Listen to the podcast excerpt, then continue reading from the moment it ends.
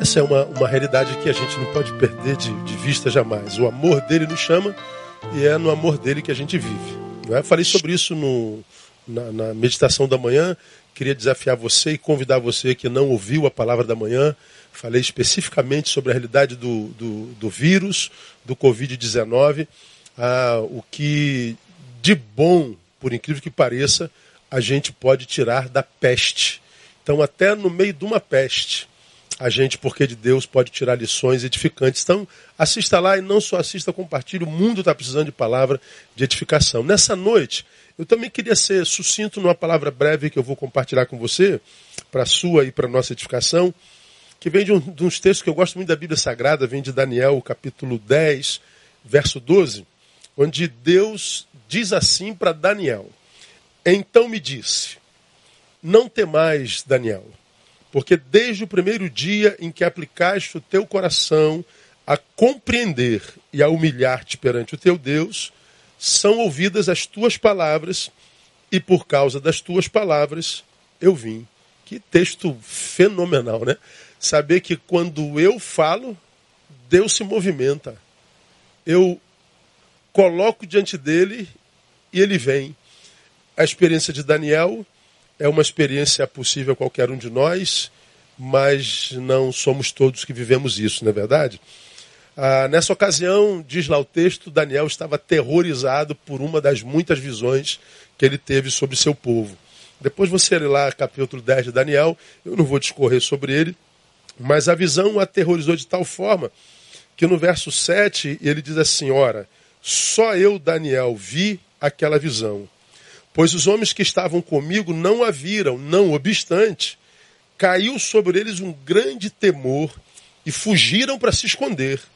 Fiquei, pois, eu só a contemplar a grande visão, e não ficou força em mim. Desfigurou-se a feição do meu rosto, e não tive força alguma.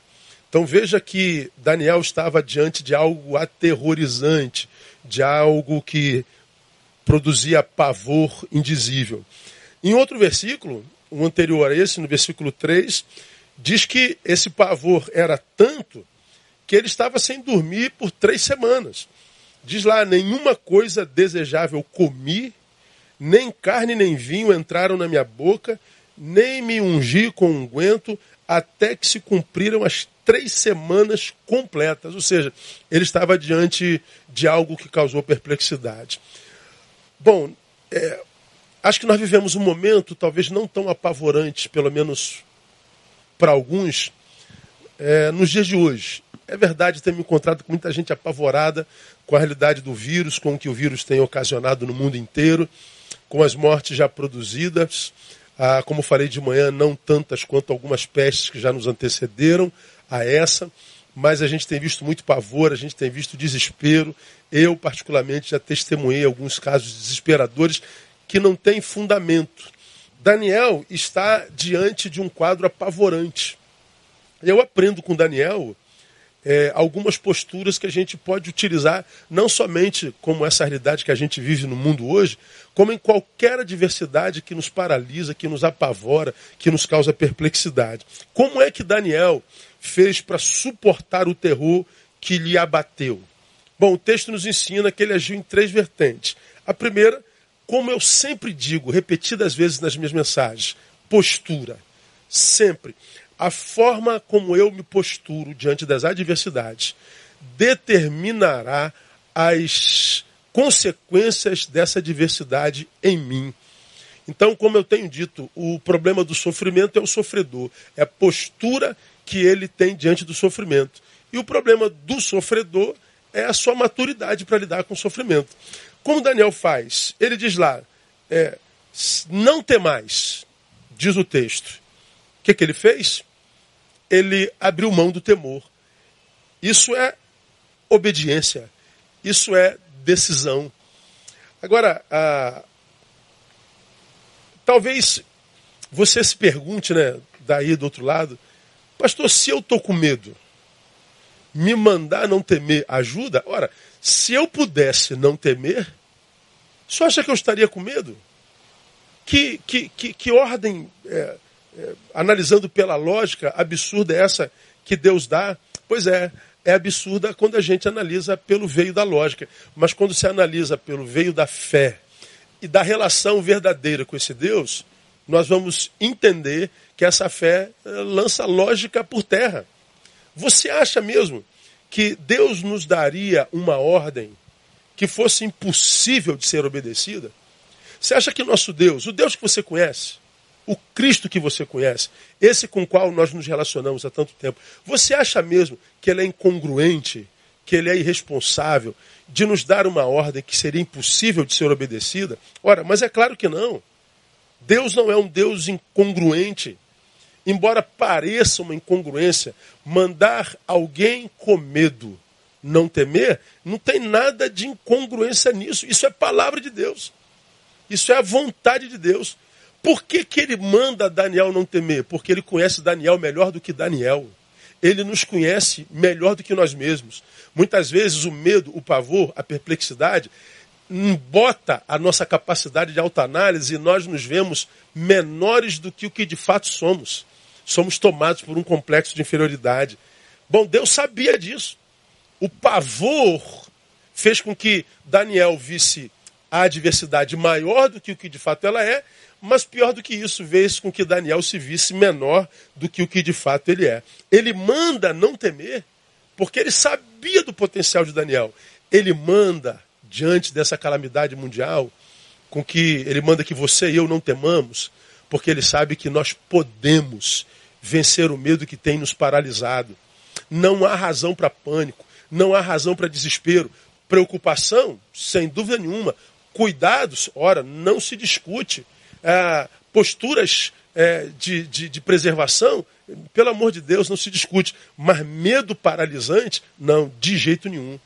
É, é, é, é, é como está a, a sociedade hoje, tomada por medo, tomada por pânico. Meu irmão, não há a menor necessidade. Ah, falamos no culto pela manhã que nós tivemos pestes bem piores do que essa. Pestes bem piores. Peste negra matou mais de 200 milhões de pessoas nos idos de 1300. Nós tivemos a varíola, nós tivemos a H1N1, tivemos tantas, tantas outras doenças que mataram tanto mais e não dizimou a sociedade. Por que tanto pânico? Ele manda que nós sejamos obedientes num, num, num tempo como esse. Se ele diz não tema, ele está dizendo você pode controlar o medo. É como quem está diante de alguém que está tendo uma crise de pânico. Não sei se você já viveu essa experiência. A gente é, é, se aproxima dessa pessoa, a gente diz para ela controlar a respiração, respira fundo. Você pode. Nós vamos trabalhando na mente dela e até o pânico pela própria pessoa, com a ajuda de um terceiro, é controlado. Imagina eu e você diante de Deus, o nosso Criador. Então, esse é um tempo em que a gente tem que trabalhar, mas nunca permitir que o pânico, que o medo nos tome. Acredite no seu potencial, não só diante do, do Covid-19, mas diante das adversidades todas da vida, como um divórcio, como desemprego, como uma enfermidade grave, como qualquer outra catástrofe, calamidade que possa nos acontecer. Postura. Segundo, Daniel, ele faz isso com dedicação. O texto diz que esse texto é muito tremendo, né?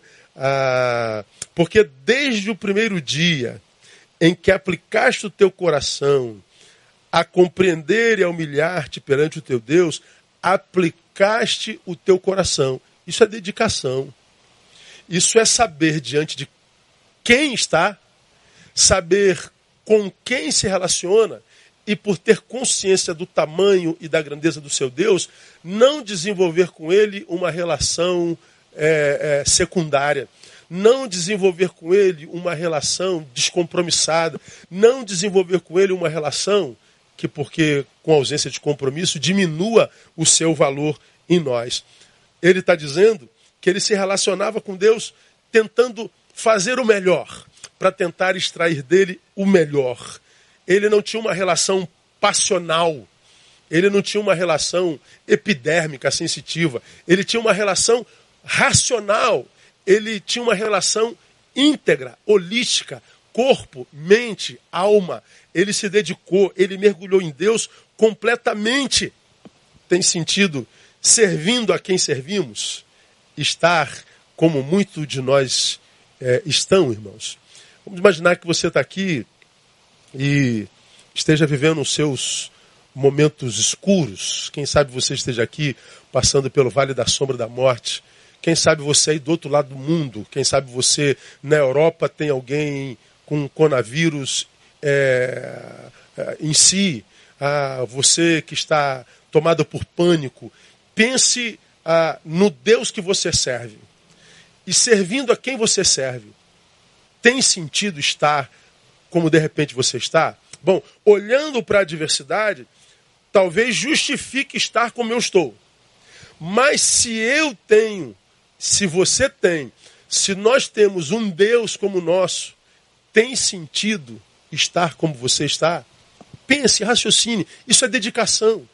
Isso é se relacionar com a diversidade para além da passionalidade. Isso é se relacionar com o antagonismo para além da sensação. Eu estou me sentindo assim, pastor. Eu estou me sentindo desesperado. Eu estou me sentindo fraco. Eu estou me sentindo impotente. Pois é, Daniel também estava. Mas diz o texto que ele aplicou o coração a compreender. E porque ele aplicou o coração, diz o Senhor, ele veio. Então, aplique-se a, a, a, a traçar um diagnóstico mais amplo dessa situação que pela qual você passa e que tem te oprimido e tirado o sabor da tua vida. Não se entregue tão facilmente. Você é muito mais do que imagina, porque você é com Deus, você é na presença de Deus. Como Daniel reagiu a ponto de fazer Deus vir? Postura, dedicação e, para a gente terminar, oração. Por causa das tuas palavras eu vim. Então, no tempo da adversidade, no tempo da calamidade, no tempo da perplexidade mundial, mais do que murmuração, mais do que perguntas, oração. Mais do que questionamentos, oração, reflexão. Esse vírus nos impulsionou para dentro, não foi? Nos levou para dentro do quarto? Pois é. Restaure o altar do teu quarto. Restaure a comunhão com teu Deus. Coloque diante dele humildemente isso que te abate, te oprime, tira brilho dos olhos, tira sorriso dos lábios, que, que macula a tua fisionomia. Coloque isso diante dele. Orar é compartilhar nossas dores com aquele que nos pode salvar delas. Então vai lá, volta para o teu quarto. O vírus nos empurrou para dentro, restaura o que está quebrado aí dentro. E, sobretudo, a comunhão com teu Deus. E você vai ver, meu irmão, meus irmãos amados, uma igreja querida, que isso que hoje nos perplexiza, daqui a pouco vira história. E quando já for história e nós olharmos para trás para analisá-la, nós vamos ver que enquanto nós a vivíamos, era medo e pânico. Mas agora, vendo-a de longe, nós vamos ver a mão soberana de Deus sobre tudo isso. Então, que aprendamos com Daniel? A dedicação, oração e postura certa. Se ele diz que você pode não temer, você pode vencer o medo sim. Deus te abençoe, Deus nos abençoe e nos dê uma semana tremenda de bênção, apesar do que o mundo vive nesse tempo. Um abraço.